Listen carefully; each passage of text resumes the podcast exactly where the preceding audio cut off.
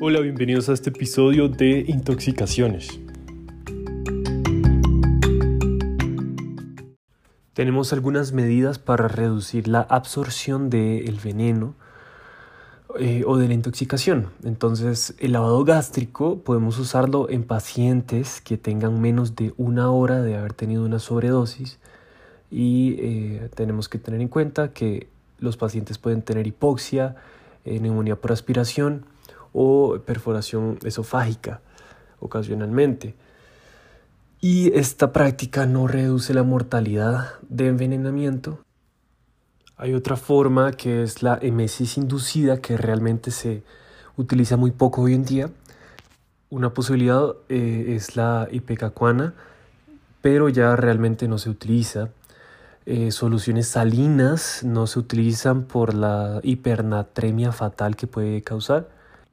Recordemos que el uso de la ipecacuana eh, puede producir vómitos prolongados, mareos o incluso neumonía por aspiración y pues realmente no reduce la absorción de la droga. Tenemos otra opción que es el carbón activado y este se puede dar eh, si el paciente tiene menos de una hora de su intoxicación y pues disminuye la absorción de las dosis terapéuticas de muchos medicamentos. Claro que existe poca evidencia clínica del beneficio después de la sobredosis. Este disminuye la vida media de algunos medicamentos como la digoxina, que entran en, reciclado enteropático, pero hay que tener en cuenta que es desagradable tomar carbón activado y a veces produce eh, emesis. Tener siempre en cuenta que algunas sustancias no les sirve o, y no se pega al carbón activado, como por ejemplo el litio, el hierro, eh, la cianida, el etanol, el metanol, los órganos fosforados, destilados de petróleo, ácidos eh, fuertes, alcaloides fuertes. Y pues se usa normalmente en pacientes que han ingerido tóxico en pocas cantidades, en especial por ejemplo en pacientes que han ingerido antidepresivos tricíclicos o derivados de la teofilina. Otra técnica es la irrigación de todo el intestino y pues es una técnica poco usada y que solo se debe usar con ayuda de los expertos. Esta opción se usa normalmente en pacientes que no les sirve el carbón activado y tienen formulaciones de medicamentos eh, de liberación sostenida, como por ejemplo el hierro o el litio. Y, y, bueno, lo que se hace es que se pone un tubo nasogástrico y cuando el contenido rectal salga limpio, eh, se procede a terminar con el procedimiento. ¿Cómo hacer para incrementar la eliminación de los venenos? La mayoría de los pacientes intoxicados se recuperan con terapia de soporte, con los antídotos necesarios, pero la eliminación del veneno solo se necesita en circunstancias especiales. Por ejemplo, la alcalinización de la orina es útil en la intoxicación por salicilatos, Hemodiálisis es a veces útil en intoxicación severa por salicilatos, etilglicol, metanol, litio, fenobarbital y cloratos. Hemoperfusión, aunque sea muy raro, se puede usar en intoxicación por barbiturados, eh, hidrato de cloro, teofilina y siempre tener en cuenta la recomendación del especialista. Otra forma para eliminarlos es la emulsión eh, de los lípidos. normalmente no se usa, pero puede ser muy útil en sobredosis de anestésicos locales como la lidocaína o la bubicaína. En el escenario clínico lo consideramos en paro cardiorrespiratorio relacionado a medicamentos que no esté respondiendo a los tratamientos, por ejemplo. Claro que los reportes de caso pues son pocos y, la utilidad es, incierta. Finalmente tenemos la terapia de insulina en donde la intoxicación con ciertos medicamentos cardiogénicos como bloqueadores de canales de calcio o beta bloqueadores puede causar una hipotensión significativa y si los tratamientos son inefectivos eh, pues tenemos que buscar ayuda de expertos y considerar usar eh, terapia de insulina para mejorar el metabolismo miocárdico de los carbohidratos y subir la presión sanguínea eh, y por consiguiente la eyección cardíaca. Listo, ahora empecemos a hablar de las intoxicaciones específicas, empezando con la intoxicación por opioides. Los opioides incluyen la morfina, la diamorfina, que pues es conocida como la heroína, la codeína, la buperenofina, la metadona, el difenoxilate y otros medicamentos relacionados. Se usan como analgésicos, a veces combinados con paracetamol. Normalmente ocurren adictos y pues en ellos vamos a ver marcas eh, de agujas, eh, venas trombosadas y pues van a tener un alto riesgo de VIH eh, y hepatitis. En características clínicas eh, vamos a ver que el paciente puede estar en coma, eh, la frecuencia respiratoria bastante disminuida, las pupilas en miosis, a veces el paciente puede estar cianótico, puede tener apnea, convulsiones y puede tener hipotensión. La hipertensión puede ocurrir en el caso de la pentazocina, y eh, podemos encontrar edema no cardiogénico pulmonar que resulta de la heroína o de otros opioides. Si tenemos depresión respiratoria puede causar la muerte en la primera hora de la intoxicación por opioides. Y pues tenemos que tener en cuenta que puede haber una intoxicación eh, prolongada en el caso de formulaciones extendidas, como en el caso de la metadona, que tiene una vida media de 25 hasta 50 horas. Bueno, ahora hablemos de intoxicación por salicilatos. Una tableta de aspirina normalmente contiene 300 miligramos de ácido acetilsalicílico y eh, produce toxicidad leve a partir de los 150 miligramos kilogramos, o sea, significativamente bastante. Ya con 500 miligramos kilogramo puede causar una toxicidad severa para el organismo. Tenemos que tener en cuenta que la intoxicación puede ocurrir a través de la absorción del salicilato a través de eh, remedios por la piel. Características clínicas comunes van a ser vómitos, tinnitus, eh, sordera, eh, diaforesis, vasodilatación, hiperventilación y deshidratación. Podemos ver en algunos casos hipocalemia. Podemos ver intoxicación severa que puede producir confusión, coma y convulsiones. Y los niños están eh, predispuestos a desarrollar hiperpirexia y una hipoglicemia severa. Características clínicas que no vemos eh, normalmente son edema pulmonar no cardiogénico, edema cerebral y falla renal.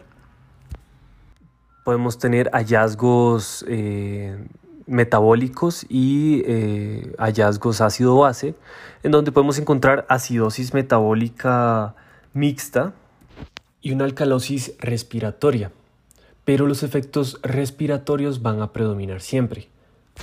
Manejo. Consideramos lavado gástrico en aquellos pacientes que hayan ingerido más de 500 miligramos kilogramo y en pacientes que hayan ingerido más de 4.5 más de 4.5 gramos damos 50 gramos de carbón activado para disminuir la absorción y aumentar la eliminación del salicilato.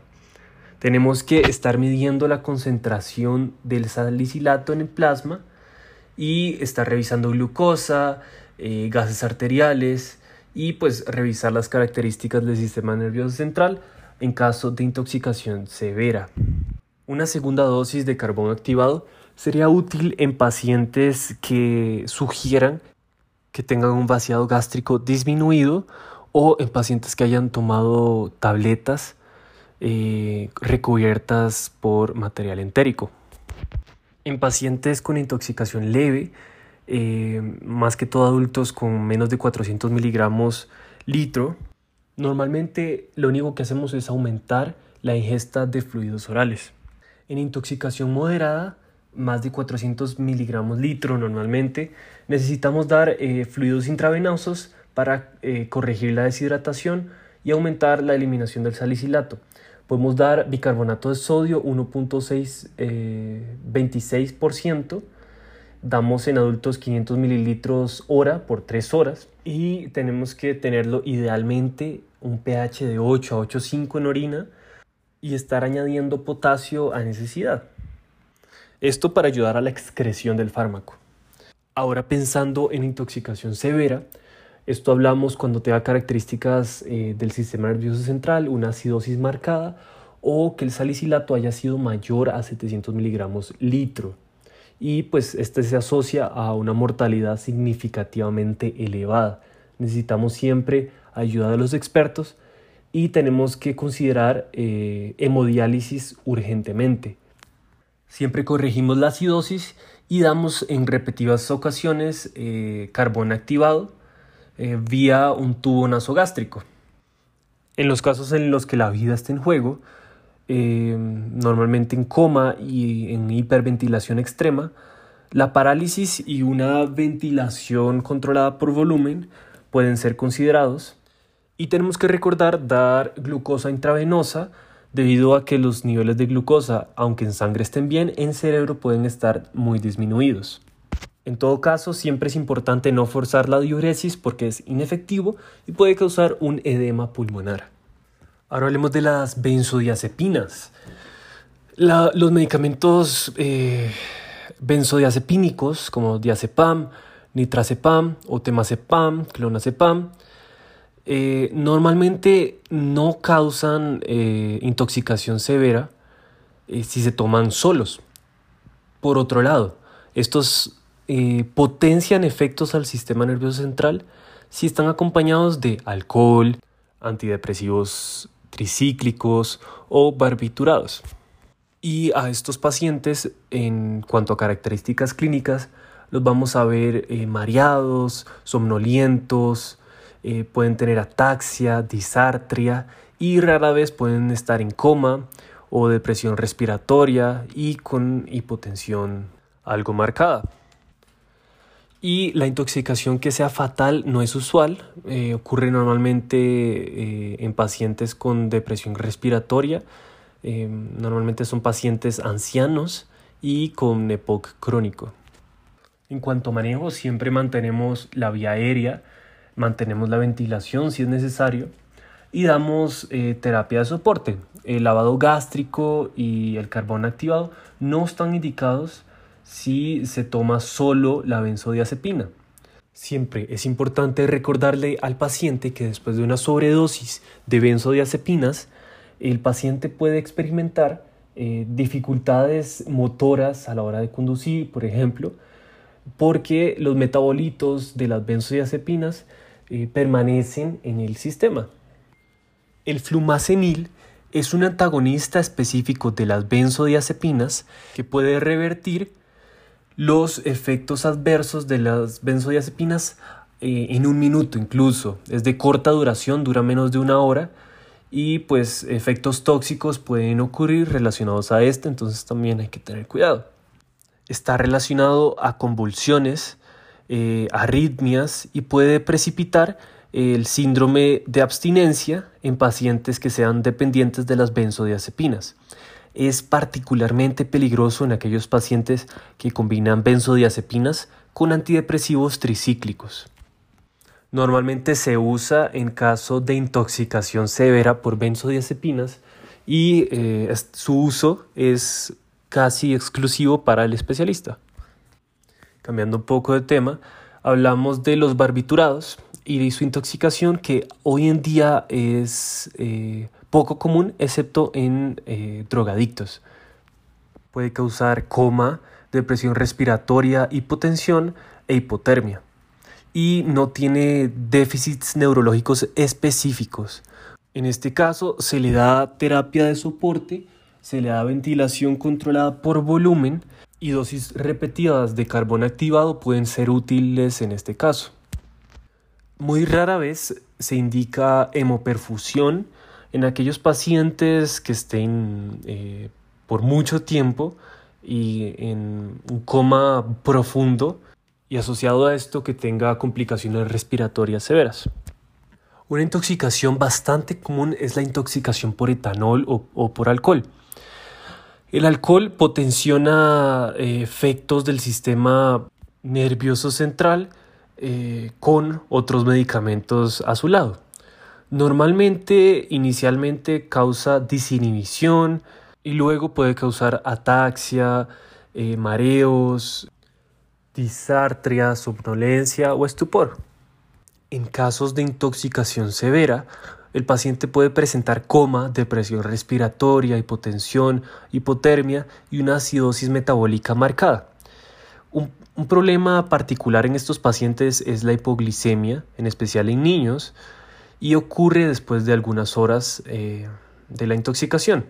La muerte puede resultar de la falla respiratoria o la aspiración por vómito. En un adulto, la dosis fatal de etanol por sí solo es de 300 a 500 mililitros de eh, alcohol absoluto. Por ejemplo, whisky y gin contienen alrededor de 40 a 50% de etanol. Siempre es importante tener en cuenta que la escala de Glasgow, si está disminuida, no asumir que sea por alcohol y descartar cualquier otra causa.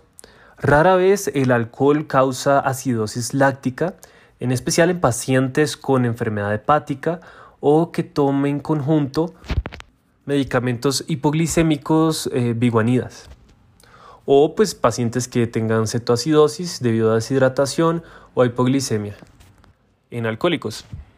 ¿Cómo tratamos a estos pacientes? Tenemos que revisar eh, la glucosa sanguínea cada hora en intoxicación severa. Tenemos siempre que mantener la vía aérea y una ventilación adecuada. Tenemos que corregir la hipoglicemia con glucosa, no con glucagón. Tenemos que buscar signos de injuria, especialmente en la cabeza. Y es importante recalcar que el lavado gástrico y el carbón activado son normalmente ineficaces en estos casos. Ahora hablemos un poco de los órganos fosforados. Estos son los insecticidas eh, que normalmente se encuentran en países en vías de desarrollo y pueden absorberse a través de la piel, de la mucosa bronquial y del intestino. Estas sustancias causan la inhibición de la colinesterasas y causan la acumulación de la acetilcolina en las terminaciones nerviosas de las terminaciones neuromusculares. Siempre es importante evitar que sea muy tarde para dar la pralidoxime para que no sea su efecto irreversible. Esta es usada normalmente en casos de sarina, y es normalmente liberada por terroristas. Los insecticidas normalmente no necesitan el pralidoxime. Características clínicas incluyen en exposición leve. El paciente puede cursar completamente asintomático y eh, puede ser de 12 a 24 horas después de la exposición cutánea.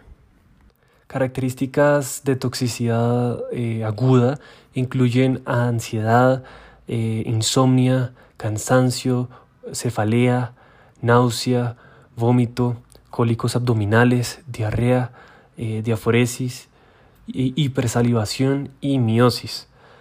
Pueden haber fasciculaciones o debilidades musculares, junto con inquietud motora asociada. En intoxicación severa, la parálisis puede ser generalizada, puede existir una falla respiratoria, un edema pulmonar, y eh, el paciente puede presentar con secreciones bronquiales profusas, broncoespasmo, convulsiones y coma. La hiperglicemia y las arritmias cardíacas pueden ocurrir. Ocasionalmente, efectos tardíos de la intoxicación pueden durar de 1 a 4 días después de la intoxicación aguda. Pueden presentar con parálisis de nervios faciales, debilidad muscular y eh, falla respiratoria que puede resolver de 2 a 3 semanas después. Una neuropatía periférica puede desarrollarse después de dos semanas que compromete las piernas. En cuanto a manejo, siempre usar eh, ropa de protección, guantes y evitar contaminarse al atender al paciente. Siempre dar terapia de soporte a necesidad y tener la vía aérea completamente despejada y eh, quitar las secreciones eh, endotraqueales dar eh, oxígeno y eh, terapia de ventilación controlada por volumen a necesidad. Siempre pasar dos cánulas intravenosas, eh, tomar sangre para evaluar la colinesterasa y si existen secreciones bronquiales profusas o broncoespasmo, damos atropina intravenosa, en adultos son 2 miligramos, y la repetimos cada 5 minutos, duplicando la dosis cada vez hasta que los sonidos eh, respiratorios se aclaren, la presión sistólica mayor a 80 y un pulso mayor a 80. En algunos pacientes se necesitan más de 100 miligramos de atropina. Se da, se da diazepam para tratar la agitación y controlar las convulsiones y en casos severos o moderados de intoxicación damos la paralidoxima y que también se llama la P2S. La dosis sería 30 miligramos kilogramo intravenoso de 5 a 10 minutos y repetimos a necesidad cada 4 horas. La mejoría normalmente se observa a los 30 minutos. Los estimulantes simpatomiméticos eh, se pueden ingerir vía aérea, eh, inhalada, se pueden fumar y los body packers también pueden sufrir intoxicación. Características de esta intoxicación pueden ser euforia, agitación, psicosis, eh, diaforesis, pupilas dilatadas, taquicardia, hipertensión, eh, vómito, eh, dolor abdominal, hiperexia y una acidosis metabólica. Una intoxicación severa puede causar infarto al miocardio, rhabdomiólisis, falla renal, ACV y una coagulación intravascular diseminada. En pacientes agitados y violentos pueden presentar con, paro cardiorrespiratorio. El tratamiento, al igual que el tratamiento de éxtasis, se, considera mm, eh, carbón activado si la ingestión fue de menos de una hora. Siempre observamos a los pacientes asintomáticos por al menos cuatro horas, monitoreamos electrocardiograma, eh, pulsos, eh, presión sanguínea y temperatura y eh, tenemos que tener en récord eh, el electrocardiograma, eh, los exámenes de orina, la creatinina, la glucosa, la creatininquinasa y en diferentes casos tenemos que buscar por exámenes de coagulación y exámenes de gasometría arterial. Siempre damos terapia de soporte, de respiración, de circulación y de la vía aérea. Y siempre tener la opinión de un experto y la ayuda de la unidad de cuidados intensivos en casos de intoxicación severa. Se recomienda no usar succinilcolina eh, debido a la posible hipercalemia y en lugar usar rocuronium en este caso. Para controlar la agitación se puede dar eh, diazepam oral o intravenoso o lorazepam según sea el caso. Y eh, para hipertensión severa damos diazepam. Y recordar siempre evitar usar beta bloqueadores debido a la estimulación alfa-adrenérgica. La acidosis metabólica se puede corregir con bicarbonato de sodio, chequeando siempre la orina y la gasometría. La hipercalemia se trata siempre y en casos de hiponatremia eh, debe existir una restricción de líquidos, en caso claro que sea leve, y em, pues, se puede dar salina intravenosa en caso de hiponatremia eh, para una corrección rápida o una hiponatremia crónica que puede causar una injuria cerebral. Si la temperatura rectal es mayor a 40 Celsius, se debe considerar dar eh, dantrolén, un miligramo kilogramo intravenoso, y se puede dar hasta 10 miligramos kilogramo cada 24 horas. La cocaína, también llamada crack, normalmente se, fuma, y la cocaína o la sal de cocaína eh, también se puede comer, inyectar o incluso pasar vía eh, nasal.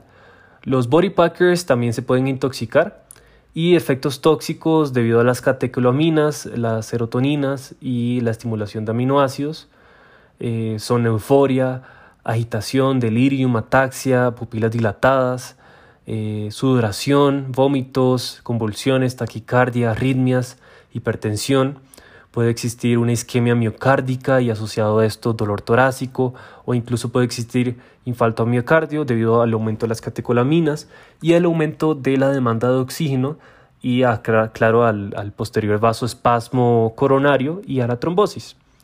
La disección aórtica y el neumotórax también pueden ocurrir en estos pacientes. En los pacientes pueden presentar con hemorragia cerebral, hiperpirexia, rhabdomiólisis, falla renal, isquemia mm, intestinal, síndrome serotoninérgico y claro que la cocaína es un anestésico local y por ende causar eh, quemaduras en la vía respiratoria debido al aire caliente al fumar el crack. Se trata igual que la MDMA o el éxtasis. Para la agitación damos eh, diazepam 5 a 10 miligramos intravenoso y repetimos en intervalos de 5 minutos si se necesita. A veces podemos llegar hasta 100 miligramos. Tratamos el dolor de pecho con diazepam, oxígeno, aspirina, em, bloqueadores de los canales de calcio y fentolamina pueden disminuir la presión sanguínea y aumentar el flujo coronario. Se deben evitar a toda costa los beta bloqueadores porque eh, pueden causar una hipertensión paroxística y aumentar la vasoconstricción coronaria.